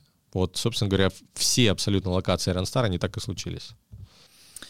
А, вопрос, э, который, ну, мне лично... Задает э, Мария Андреевна да, из да. далекого города Пермь. Кстати, вот э, ты как чувствуешь? Такое ощущение, как будто бы ты, ну, либо видишь... Нет. Вот, либо мы тебе хоть и скинули, как будто бы ты читал. Вот. Хотя знаем, что ты бы не читал. Да, хотя ты сказал, что ты ничего не читал и не готовился. А что э, хочется спросить, что э, изменилось в твоей жизни с рождением э, сына? Ну, в твоей, может быть, в вашей, и, э, ну, может быть, это как-то, например, у меня многие рабочие вопросы, я их перекладываю на дочь, вот, на взаимоотношения, ну, и также и с сотрудниками, да, и вот дети, как говорят, устами младенца, вот, а в, у меня это работает, вот, что-то, ну, вообще расскажи про свою жизнь и рождение сына, как, как, как ты это встретил? Сын родился в, в год пандемии. Как, кстати, и многие дети близких друзей моих так случилось, что у, моих друзей тоже дети родились в этот прекрасный год. Вот. А, и у организаторов даже у Миши Громова, считаю, у Гриши Кричмара, у меня — а, и еще кто-то там был, два, я помню, еще у кого-то, на у кого стрессе, родились. Да, на, на стрессе. Не, ну, очевидно, зачаты были раньше. Да, а, не, ну, естественно, рождение ребенка меняет, и оно тебя а, там стимулирует к тому, чтобы проходить всякие препятствия, но вот такой реальный катарсис а, родительский я испытал, когда в этом году а, с ребенком бежал на Сочи Star Kids. Я реально, я добегал, а, у меня глаза, на глазах слезы наворачивались. Первые разы так случилось, меня не было на мероприятиях. А, Маша бежала со Стефаном, а в этот раз я бежал целиком. И я понял, почему вот для родителей это так важно, почему кто-то там дерется, там, не знаю, кто-то скандалит там за детей, еще чего-то. Потому что ты это относишься как к своим соревнованиям. Ты видишь, как это маленькое чудо, которое когда-то было таким, а сейчас оно уже бежит, и ему это нравится. Но реально на повороте мы э, заворачивали на финиш, и я слышал, как он... То есть ребенок, он уже что-то там преодолевает. Ему еще нету трех лет, он преодолевает, бежит. Это, конечно, фантастически. Сейчас он начал заниматься гимнастикой спортивной, и ты смотришь, ему там тяжело подтягиваться, там, либо ноги там что-то поднимать, он, О! и он делает. И это преодолевание, конечно, ну, оно и во взрослой жизни очень важно, да, то есть так случается, что мы становимся там ленивее с годами, и нас нужно запускать, запускать, запускать сильнее. Вот. Э, я в восторге от, во-первых, от, от формата Старкица, и понимаю теперь, только с этого года понимаю, что они э, переживают все родители. Вот, и мне это очень, очень нравится. Ну, вообще, мне кажется, спорт вот все процессы, ты говоришь э, устами, устами младенца, все процессы можно переложить на спорт, на спортивный процесс, на тренировки, на закисление, на то, как ты вначале там с энергией входишь, потом у тебя там плато возникает, и ты можешь либо бросить все, либо там продолжить. А если продолжишь, то через какой-то период ты понимаешь, а вот теперь у меня появились силы, а вот теперь у меня новый результат, и ты двигаешься дальше. И любой спортсмен, он проходит вот эти вот витки спирали, и это офигенная проекция просто на жизнь. Если э, вот так ко всему относиться, то, как и в спорте, результат неминуемо будет. Неминуемо будет. Поэтому я вот рекомендую всем через эти как бы, проекции анализировать себя. А, ну, и сложно не спросить а, про человека, который тебе этого Стефана родил. Как ты с Машей познакомился? Фестиваль бега Розаран. Да. Ну, э, Маша, Мария Андреевна, как шуточно мы ее называем в семье, она тоже спортсменка, причем она была там профессионально занималась, в сборной была юниорская легкая атлетика, выиграла там практически все дисциплины на этом фестивале. Вот, собственно говоря, с тех пор мы вместе. То есть Розран, э, как Iron Star, объединяет сердца? Сто процентов. Мы, мы знаем очень, у нас э, и в Iron Star так случилось, что ряд сотрудниц э, нашли свои вторые половинки э, из нашего сообщества и очень классно живут, и рожают, и существуют, и, в общем, все происходит классно, да. Но это нельзя делить, то есть мы в этом живем. Э, и, как, как правило, на любой работе, если она не супер дистанционная, а если ты не пишешь код где-то, то есть ты большую часть времени проводишь на работе. Это очень важно, с кем бок о бок, какому плечу, с кем ты встречаешься. Я вот на самом деле сейчас снова работаю в финансовой сфере, где у меня а, там общение с людьми вот там в сто раз меньше, чем было. Да, там я встречаюсь с клиентами точно и так далее. Но на самом деле общение с людьми, которые что-то достигают, которые счастливы и находятся в таком дофаминовом поле, оно фантастически просто тебя обогащает. То есть ты настолько чувствуешь этот смысл э, всегда того, что ты делаешь, это очень круто. То есть периодически такая рефлексия, она возникает. Э, и в этом смысле Iron Star, конечно, он помимо вот какой-то такой спортивно-бизнесовой повестки, он несет очень качественную социальную повестку. Действительно объединяет сердца очень многих людей. Вот. И наша семья тоже как бы построена на этом. Ты сказал, что сейчас твой день выглядит э, чуть иначе. Да. Как он выглядит? Ну, во-первых, он э, выглядит так, что я живу в другой стране. Вот я говорю, мы с Олегом, с Олегом и с Ренатом, на самом деле, знакомы там уже более 17 лет. И мы все познакомились э, в страховом брокере «Малакут». Сейчас у Малакута уже представленность в 10 странах. Мне посчастливилось э, вот открывать офис э, в десятой стране, в Турции. Посчастливилось, посчастливилось. Э, в Турции очень самобытная страна. А, я всегда вот, ну, представляю, что если бы турок приехал бы тоже развивал бы бизнес, именно развивал. Не так, что стал представителем турецкой компании в России, где ты как бы уже заходишь в двери вот так вот. А когда развивал, то это было бы вот очень похоже. Собственно говоря, я живу там. Вот мы недавно провели а, там, совета директоров и так далее. И у каждого директора, там, генерального директора, по-разному мы в разных регионах называемся, и есть какая-то традиция на первый слайд презентации в картинке а, ну, стараться показать вот как-то резюме года. Да, и у каждого абсолютно там разные метафоры. Вот у меня э, этот год подытоживал картинкой Форзаца Робинзона Круза. Причем где он идет э, с пятницей, э, не с девушкой, а на самом деле пятница это мужчина был. Вот. Э, и вот у меня сравнение меня в Турции как Робинзон Круза. То есть ты высаживаешься на остров, у тебя есть очень существенный определенный бэкграунд, но ты высаживаешься на остров, где есть своя культура, свои правила, по-своему нужно добывать еду, есть люди вообще совершенно другие, там, э, племя, можно сказать, да, где тебе нужно там какое-то доверие заслужить. И вот э, только в августе я нашел там пятницу э, своего, который достаточно сильно вот разгрузил этот total immersion, полное погружение в, в турецкую среду, хотя у меня в бэкграунде был, была работа очень серьезная в странах Африки, Ближнего Востока, когда мы развивали бизнес. А, из Дубая, тогда отвечая за все эти регионы. Но я не думал, что такая большая разница, когда ты живешь в совершенно другой среде, абсолютно где-то первобытной даже, потому что, ну, на мой взгляд, вот Турция, она такая очень особенная, и культура складывалась там веками, и люди очень особенные. Но это интересно. Я всегда хотел что-то притянуть такое, что можно начать вообще с абсолютно самого-самого ноля. Даже в Iron ребята уже Э, вот учредители, они э, сделали вот эту подготовительную фазу, где многие ответы уже были даны. Да, то есть нужно было дальше разворачивать. Здесь было ноль социального капитала, ноль ответов, ничего не известно, все это нужно с самого нуля делать. И это, естественно, это где-то и тяжело для организма, но я понимаю, опять же, вот то, о чем мы сегодня обсуждали, что именно это потом позволит тебе испытывать абсолютное состояние счастья. Но это совершенно другое, а, отличное от Iron Star. Я в этом уже был на уровне там только авиационного бизнеса, брокерства. Сейчас у нас все линии бизнеса, ну и плюс другая страна, другая среда.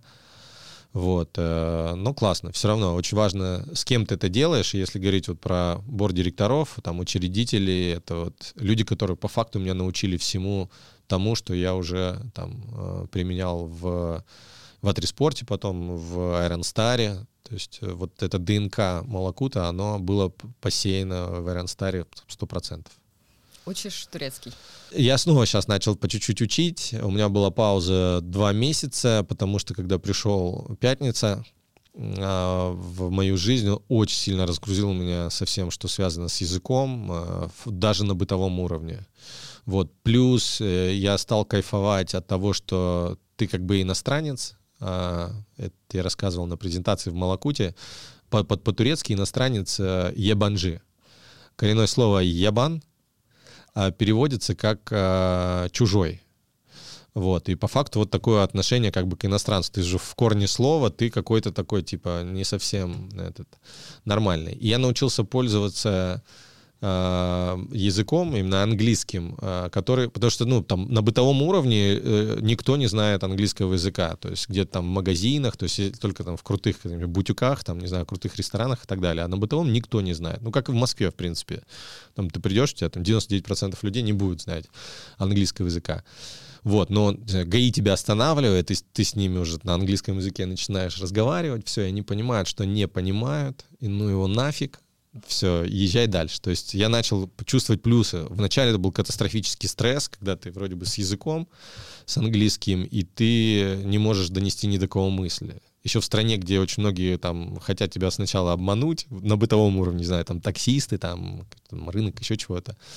Вот. Но вот какая-то база уже приобрелась, где ты можешь э, сказать пару фраз, что ты все понимаешь там, да, что он тебе говорит, трафик проблем, ты ему там трафик йог, вот, нет никакого трафика, поехали, э, как бы вот столько денег там готов, ты уже все, они понимают, блин, он хоть и знает несколько слов, вот, э, но с ним лучше не спорить, короче, не обмануть. Э, ну, я буду учить все равно, потому что, ну, важный бытовой Плюс у меня сын, он там тоже турецкий садик, там турецкие секции, волей-неволей будет учить турецкий язык. Вот, то есть это нужно. То есть есть горизонт планирования этого как бы бизнеса, я буду в этой стране а, находиться там долго, с перелетами. Вот у меня сейчас семья на детоксе от Турции месяц в Москве. А, скорее всего, такой же детокс месяц мы сделаем э, летом, потому что сложно, конечно, семье сложно. Я как бы еще там сумасшедший с точки зрения реализации амбиций, а семье сложно совсем с этим как-то быть, э, вот, поэтому нужно лавировать. Да, Турция вот сейчас э, второй дом, я очень много летаю, и это и, и, Турция, Россия, Турция, Дубай. А, вот, но так или иначе, вот я эту жизнь хотел, я ее притянул, сейчас ее просто нужно отформатировать так, чтобы она приносила там максимум, что ли, такого удовольствия. Да, это стоит поработать немножко. Ну вот, извини, есть что-то, что тебе прям вот нравится в Турции больше, чем в России? Климат. Э, климат, то есть, э, во-первых, вот я жил несколько лет в Дубае, то есть по, по факту как бы два сезона, жарко и очень жарко, или тепло и очень жарко в Дубае. И нет сезонности, то есть всегда лето. Вот, и ты начинаешь скучать э, по смене. Вообще для человека свойственно испытывать удовольствие от того, что меняется. Там говорят, мебель нужно иногда двигать, менять. Вот. Но в России жесткая зима. Вот. Э, такое не совсем приятная, не совсем приятный переход от зимы там к лету и обратно в зиму. В этом смысле в Турции, вот именно в Стамбуле, потому что есть разные регионы и температура кардинально отличается. Uh, у тебя как бы жаркое лето, где ты там тоже можешь испытать какие-то удовольствия по выходным. Понятно, что там с точки зрения офиса э, иногда костюм не очень комфортно одевать при температуре там в 35. Ну и в Москве такая бывает температура. Вот, э, фантастическая весна и осень, и даже зимой два дня может выпасть снег. А вот, и при этом ты можешь уехать в горы тоже покататься там на лыжах. Я не катался, но картинки видел, можно. И в этом смысле климат 100% э, классный, да, то есть доступность все равно, все равно моря, там э, картинка, то, что на выходные ты можешь поехать, э, там на море съездить, это тоже классная тема. Это там турецкий плюс. Ну, есть очень красивые места в том же самом Стамбуле, да, там, сидя где-нибудь э, Галатопор там на Босфоре, видишь всю эту мощь и понимаешь, сколько там всего через этот Босфор прошло. Кстати, вторая цель тоже плавательная в следующем году будет Босфорчик переплыть. Вот. Э, ну, в этом смысле все, конечно, круто. Но и отдать должное, несмотря на то, что у них там все очень э, вязко и не быстро с точки зрения бизнеса, я вывел для себя формулу. В Турции слово «быстро» означает э, медленно, но тщательно и каждый день. Просто вот это вот э, тебе нужно это вытерпеть они все равно вот доводят до, до, до конца. Если они почувствуют тебя там своим, вот найдут в тебе того партнера, который решает все, они там с тобой будут навеки. То есть есть какая-то преданность. Вот. При этом, естественно, все делается вот э, пока так этот, как вот в наперске там, ты не знаешь там, правда, неправда, кому довериться. То есть даже довериться. если ты немножко ебанжи, то они могут все равно как бы в тебя влюбиться и поверить. Мне еще повезло, у меня фамилия, несмотря на то, что я ебанжи, у меня турецкая фамилия, а, вот, то есть а, она не, не только турецкая, а турецкого она также... она переводится как дыня. То есть по факту, если я забиваю на турецком email в, пере, в перевод, то переводчик мне выдает мистер Дыня. Уважаемый мистер Дыня. Блин, надо было так тебе представить вначале. Да, да, да. И у меня как бы сын, я все время иронизирую, говорю, кучу кавуна, значит, э, маленькая дынька. Вот, и это тоже, ну, то есть есть какие-то вещи, где какую-то симпатию можно вот так вот в начале уже разговора... Э, зацепочка. Да, зацепочка такая. Все этим, конечно, надо брокеру всегда пользоваться. Вот, но повторюсь, опять же, э, всегда испытываешь феноменальное удовольствие, когда делаешь что-то с самого-самого ноля. То есть, как Олег говорит, выращиваешь кактус в пустыне, и это, конечно, приятно. Очень но хочется быстрее. То есть в чем, э, в чем парадокс? Давайте, вы мои терапевты сегодня, да, Семешка, я тоже с пользой проведу время. То в чем парадокс? То есть ты все равно, вот как мы Ранстар развивали, ты вот в, какой-то, в каком-то вот этом месте, да, там после восьми лет, когда все достаточно уже там в потоке находится, спонсоры стучатся в дверь, губернаторы говорят, так мы хотим тоже Iron Star. Ты настолько привыкаешь к скорости, принятия решений, настолько привыкаешь к тому, что есть человек в команде, который готов решить любую задачу в бизнесе, кто-то даже там и не в бизнесе, там за пределами бизнеса, Вова очень часто откликается на такие вопросы, Серега, что ты приезжаешь в страну, и у тебя как будто бы какая-то часть уже э, мышц атрофировалась просто. Но ты как, как какой-то вот в каком-то этом первоначальном слое ты становишься беспомощным. То есть тебе нужно там самому визитки заказывать, где-то там идти на турецком языке объяснить, что тебе надо, находить эти точки, научиться пользоваться супер несовершенными каким-то application, которые там есть, потому что там Россия, Москва на таком глобально другом уровне находится там от того, что в Турции происходит. Это инфраструктура, где ты там в Москве одним глазом проснулся, заказал еду, тебе все привезли, все сделали, там вышел во двор, у меня там в ЖК 10 продуктовых магазинов, 5 барбершопов, 6 аптек, 7 всего остального. Там ты выходишь, у тебя два локтя по карте, чтобы тебе просто, блин, найти что-то, э, там, не знаю, и ты отвыкаешь от этого. И с другой стороны, конечно, для башки, для нейронов это, конечно, очень важная такая тема, ты просто перестраиваешься.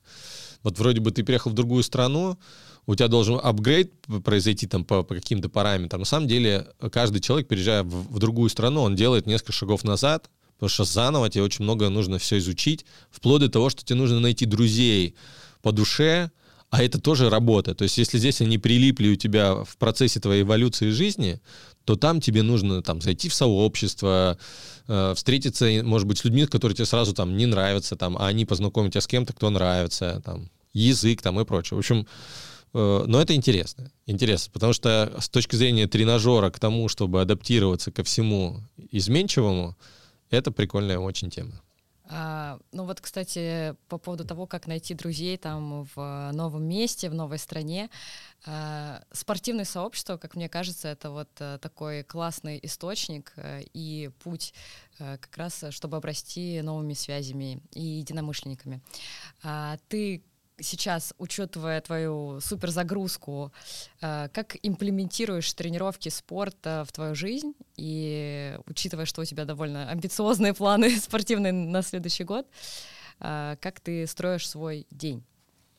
Я полгода дрейфовал, если можно так сказать. То есть я там зарядкой занимался э, дома, эпизодически очень бегал, что-то там подтягивался, этот в лучшем случае, потому что все равно разговоры как бы самим собой для того, чтобы вот принять то, что с одной стороны не принималось, это было так непросто. И это, естественно, всегда там отталкивает тебя от каких-то вот э, традиционных вещей, которые были здесь. Э, там, не знаю, там график, дисциплина с точки зрения спорта. Это в августе месяце я для себя все принял и начал тренироваться.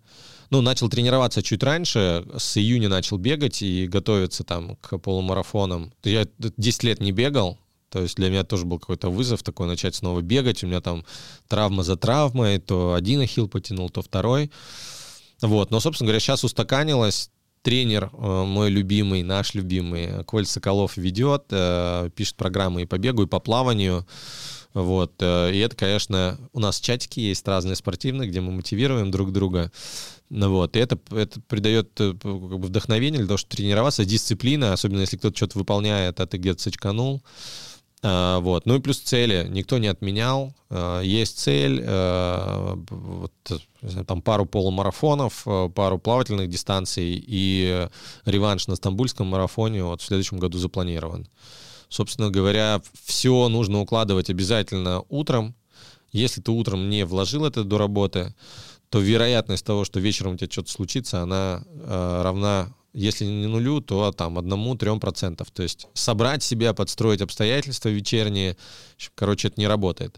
Самое главное победить подушку и одеяло утром, и все. И потом тогда все случается. Вот почему у меня не получается. Ну и вообще, мне кажется, если ты уже с утра сделал тренировку, у тебя уже вот есть это вот первое достижение, которое да. сдает твой день, и дальше да. и в работе... Наполненность возникает, да. Даже если у тебя не все по работе случилось классно в течение дня, а такое бывает, то если ты уже выполнил тренировку, а, то ты уже, у тебя другой уровень на полностью удовлетворенности за день, это, конечно, по-другому совсем. Несколько вопросов, которые такие общие и просто относятся к тебе как к личности. А, первый вопрос. Как ты представляешь э, свою старость? Какой? А, ну, где-то домик на берегу моря, а, дети. А, у меня всегда и в моем видении было прописано, что у меня есть вот некая какая-то такая история, где я занимаюсь вообще развитием детей. Это какой-то кемп, Плюс Маша с детьми раньше очень много времени проводила, она была тренером там у, у Еслей практически. Как раз связь с этим, много друзей, которые посещают этот дом. Какое-то такое вот э, живое, такое спортивное, э, гармоничное э, продолжение всего, что было, но уже в старости с морщинками, седыми волосами, в общем, и все такое. А в каком возрасте ты планируешь вступить в старость? Сложно вообще, что называть старостью, это же какая-то такая отметка непонятная, да. А, не знаю, мне кажется, что это где-то может быть там 60, 65. Может быть, вот что-то такое, где уже бы хотелось бы просто серфить а, вот, вот прямо все, что хочется, вот без ограничений. То есть серфить? Ну, серфить имеется в виду да, вот на таком, знаешь, как бы на чили, без вен на шее, вот, а на чили на таком. Угу. Ну, еще не факт, что ты так сможешь бездействовать. Спасибо. Андрей, не факт, что ты сможешь чилить. Вообще, мы не верим в тебя. Не факт, что у тебя что-то получится. Ну, вопросик э, такой от меня личный. Э, посоветуй книгу э, и фильм. Неважно вообще из какой сферы. Это может быть художественно, это может быть... Для меня легко. А, легкий вопрос очень. Почему? Потому что тоже мне посоветовали. Два фильма э, всегда советую. Один из которых я посмотрел позавчера, а один несколько раз смотрел. Это «В погоне за счастьем» с Уилл Смитом. Отрезвляющий очень фильм, э, супер эмоциональный. И тоже тут, э, семейно недавно с э, тренером общались, так скажем, э, ментальным, и он посоветовал э, фильм «Семьянин» с Николасом Кейджем фантастический фильм, позавчера посмотрел. Вот, два фильма этих точно. Вот. Хотя мой любимый э, фильм э, всех времен и народов э, «Телохранитель» э, Уитни Хьюстон. Э, э, Костнер просто фантастически отыграл. Э, вообще такие образы, такой характер, столько красоты, столько чувств. Э, фильм там 90-91 года просто грандиозный. По сей день смотришь, просто фантастическая картинка, кайф. Вот топчик 3. По книгам, наверное, сложнее. Э, я все-таки из-за того, что много занимался всяким развитием, прокачкой, э, много читал всякой там бизнес-литературы профессиональной. В какой-то момент времени очень помогла книга Стивена Кови «Семь навыков высокоэффективного человека». Прям щелкнула там в 4 ночи, там перечитывал одну главу, и она очень сильно повлияла на, на, на меня и на какое-то новое развитие. Можно вот на нее посмотреть. Вот. Э, из такого попсового тоже интересного первый раз мне дали э, книгу э, «Монах, который продал свое Феррари». Тоже классная очень э, книжка э, для тех, кто только вступает вот, э, на путь этого саморазвития. Ну, давайте на, на этом остановимся, наверное. Вот. так много всяких интересных книг. Из биографий, вот из спортивных, всем рекомендую всегда Машу Шарапову э, книга, э, по-моему, автобиография вот, э, как ее отец э, боролся за то, чтобы Маш Маш стала, там, не знаю, первые шаги там с Найком, совсем все это, как это преодолевалось, э, вся вот эта фантастическая история успеха, с чего это вообще начиналось, как долго это было вот с венами на шее, э, вот с точки зрения спортивной биографии Мария Шарапова номер one вообще. С точки зрения э, биографии по бизнесу Ричард Брэнсон э, «Теряя невинность», сто процентов на любом языке можно там, кто любит английский, попрактиковать Сергей. Сергей, да, кто на русском. Я вообще на любом могу. Да, то есть и, если мы где-то там финализируем, мы тоже даже в офис в новый хотим повесить эту фразу. У Ричарда Брэнсона есть, э, есть такое выражение uh, «work hard, uh, make fun, and money will come». И вот э, работая усердно, не забывая про получение удовольствия, где-то про крейзи вечеринки, вот, синергии тяжелой работы, правильного отдыха обязательно приведут к тому, что деньги придут. Эх, жалко, нельзя как миссию бренда да. стащить. На этой э, прекрасной ноте я думаю, что мы можем э, переходить к последнему вопросу. У нас буквально 40 минут осталось. К, к крайнему? Да, да, да. да. А, хочется подытожить вопросом, а, а что для тебя Iron Star?